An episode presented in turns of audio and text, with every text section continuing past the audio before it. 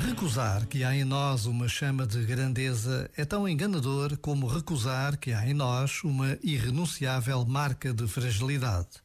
A arte está em não deixar que nem a grandeza nem a fragilidade nos amarrem ao nosso ego, seja porque nos tornamos soberbos, seja porque optamos por viver como vítimas. Este momento está disponível em podcast no site e na app.